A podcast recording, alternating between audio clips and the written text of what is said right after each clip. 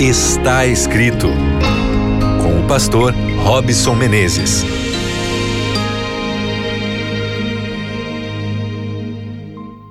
Seja bem-vindo, você que já está conectado aqui ao seu programa Está Escrito. Que prazer imenso poder aí ter a sua atenção, a sua audiência. Nós aqui da Rádio Novo Tempo, especialmente eu, Robson Menezes, fico muito feliz em receber aí o seu carinho pelas redes sociais e saber que você separa aí boa parte aí do seu tempo, do seu dia para ouvir aqui e conectar-se com a gente. Isso é muito bom, porque a palavra de Deus sempre vai nos trazer um conforto, esperança para a nossa vida, para os problemas, as dificuldades né, que se multiplicam, a gente encontra em Deus e na Sua palavra resposta sempre para os nossos problemas. Muito obrigado mais uma vez. Você que está aí conectado com a gente no Spotify, acompanhando o nosso podcast aí, você também que está acompanhando através do Deezer, seja muito bem-vindo, muito bem-vinda. A nossa família, a família está escrito sempre se multiplica e a gente agradece você que compartilha aí nas suas redes sociais o nosso conteúdo aqui, tanto da rádio quanto também aí do Spotify, do Deezer. Obrigado por levar a mensagem aqui a mais lugares, a mais pessoas, sempre trazendo oportunidade de salvação.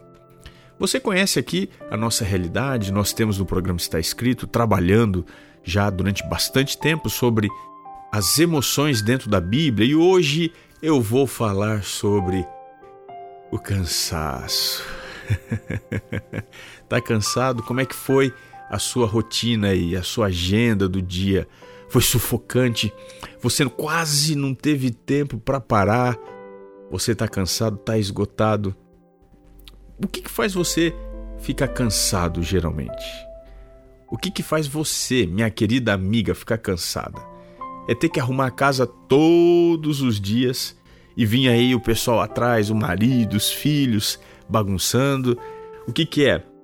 É você ter que tomar o ônibus aí todos os dias para ir para o trabalho, para a faculdade.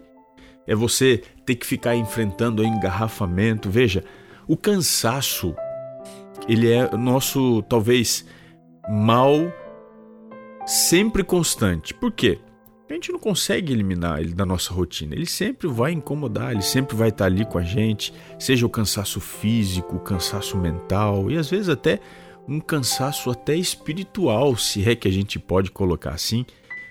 Mas uma notícia bastante interessante e curiosa é que o cansaço não é uma realidade que apenas nos acompanha.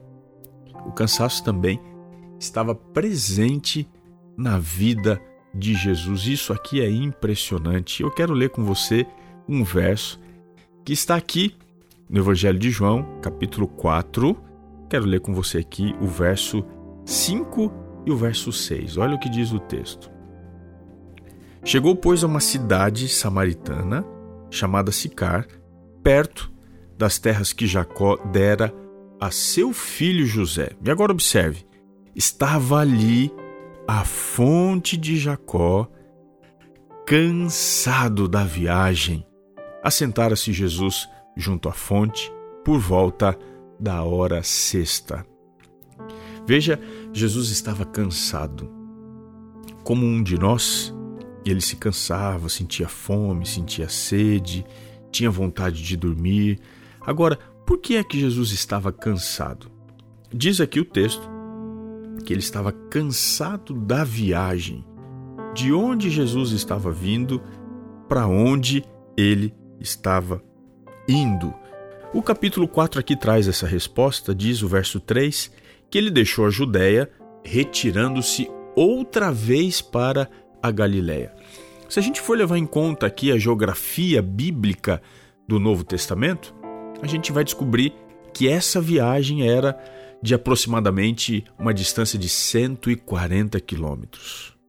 Sair da Judéia e ir para a Galiléia, você precisaria percorrer essa distância. Mas Jesus parou numa cidade samaritana chamada Sicar, ou seja, bem na metade do caminho. Portanto, estamos falando aqui de um transcurso de aproximadamente 70 quilômetros. Se você for levar em conta que na época de Jesus, a viagem de um dia, mais ou menos era de um período de uma distância de 25 a 32 quilômetros, a viagem de Jesus da Judéia para a cidade de Sicar, onde estava o poço de Jacó, deve ter levado aproximadamente dois dias, dois dias e meio, andando quase que ininterruptamente, descansando algum período à noite. E diz o texto que ele chegou por volta da hora sexta, ou seja, por volta do meio-dia. Esse era um horário incomum que era usado por aquela mulher para ir buscar água todos os dias. Aqui a gente tem duas figuras que se encontram nessa história que estão cansadas. Nós temos a mulher que vai num horário incomum porque está cansada da vida que ela levava. Uma vida de preconceitos, porque a história diz que ela já havia tido cinco maridos e o sexto também não era dela. Então nós temos essa mulher que está cansada, está fugindo de tudo, está fugindo de todos, está buscando novas situações para si. E nós encontramos Jesus, que está cansado porque tinha feito um grande esforço para encontrar aquela pessoa que estava precisando dele muito. Entenda uma coisa: a vida de Jesus, o seu ministério, não era guiado pela casualidade, mas sim pela causalidade. Tudo que Jesus fazia tinha uma causa, a sua agenda cumpria os planos e propósitos de Deus. E isso me faz entender que Jesus faz tudo o que for necessário. Ele empreende um enorme esforço para levar a salvação a quem está precisando. Aqui nessa história, Jesus estava cansado porque ele tinha um lugar e uma hora certa para chegar e se encontrar com aquela mulher. E quando a gente lê sobre esse encontro, observa que Jesus, que tinha saído da Judéia por causa de uma perseguição dos fariseus, a gente entende que quando uma porta se fecha, no contexto aqui desse capítulo, uma cidade se abre porque no final da história, os samaritanos, evangelizados por essa mulher, agora se abrem para Jesus e pedem para que ele fique ali alguns dias. Então, quando a porta se fecha, uma cidade se abre.